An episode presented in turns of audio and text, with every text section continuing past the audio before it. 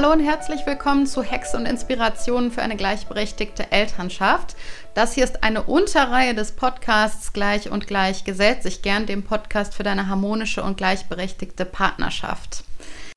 Es gibt hier jeden Sonntag einen kleinen kurzen Impuls, immer unter fünf Minuten, wie du deine Partnerschaft gleichberechtigt gestalten kannst.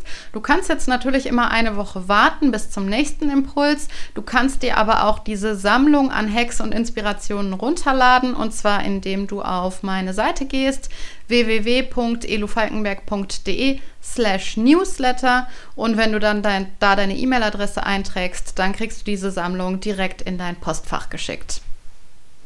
Der heutige Hack hat es in sich. Ich werde das hier natürlich wie immer kurz halten. Eigentlich könnte man über dieses Thema aber gut und gerne mal mindestens zwei Stunden sprechen.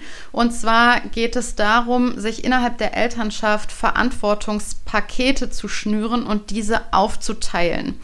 Es ist nämlich ganz oft so, das weiß ich aus meiner eigenen Erfahrung und weil mir da schon ganz, ganz viele Eltern drüber berichtet haben, dass das Umverteilen von Aufgaben ganz oft nicht klappt. Und man möchte dann Aufgaben abgeben und diese Aufgaben werden dann ganz oft entweder gar nicht oder nicht zufriedenstellend erledigt. Und der Grund, weshalb das ganz oft so ist, oder der, der Grund, der da am häufigsten drunter liegt, ist der, dass man sich bei diesen Aufgaben nur den Teil des Ausführens hin und her delegiert. Eine Aufgabe beinhaltet aber immer auch das Erfassen und das Planen und dann erst das Ausführen. Also um das ein bisschen konkreter zu machen, wenn wir das jetzt mal auf das Beispiel Lebensmitteleinkäufe beziehen, dann wäre das Ausführen der Aufgabe vielleicht das Fahren in den Supermarkt und das Einkaufen. Und ganz oft wird dann nur dieser Teil des Ausführens delegiert, zum Beispiel indem man sagt, oh, kannst du dich mal um die Einkäufe kümmern?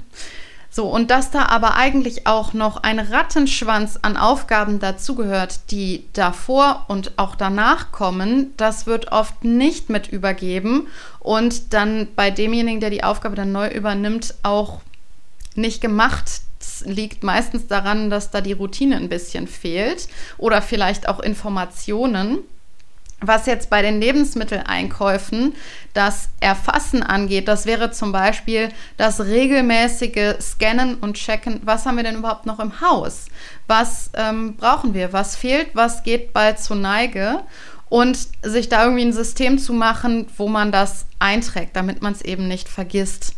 Das Planen wäre dann sowas wie das Mittagessen oder das Abendessen für die kommende Woche zu planen und zu gucken, was brauchen wir für welches Essen, dann auch nochmal ein Abgleich, was haben wir davon überhaupt im Haus, was brauchen wir dafür, wann kann ich einkaufen gehen, wann ist ein guter Zeitpunkt, wann kann ich ohne die Kinder einkaufen gehen? Ähm, oder wann kann ich das mit einem Weg verbinden. Das ist dann noch das Planen und das Ausführen ist dann nur das Fahren in den Supermarkt.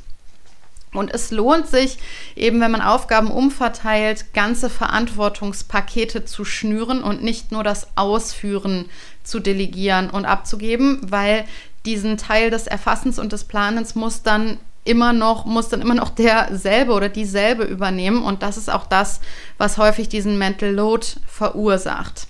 Also ein Verantwortungspaket, was ich jetzt hier einmal noch als kurzen Impuls mitgebe, ist das Thema Kinderarztbesuche.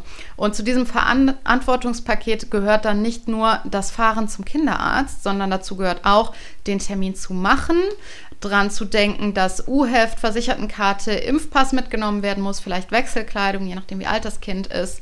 Ähm, es muss dann geguckt werden, dass das Kind möglichst satt ist und äh, irgendwie einigermaßen angezogen, wenn man zum Kinderarzt geht.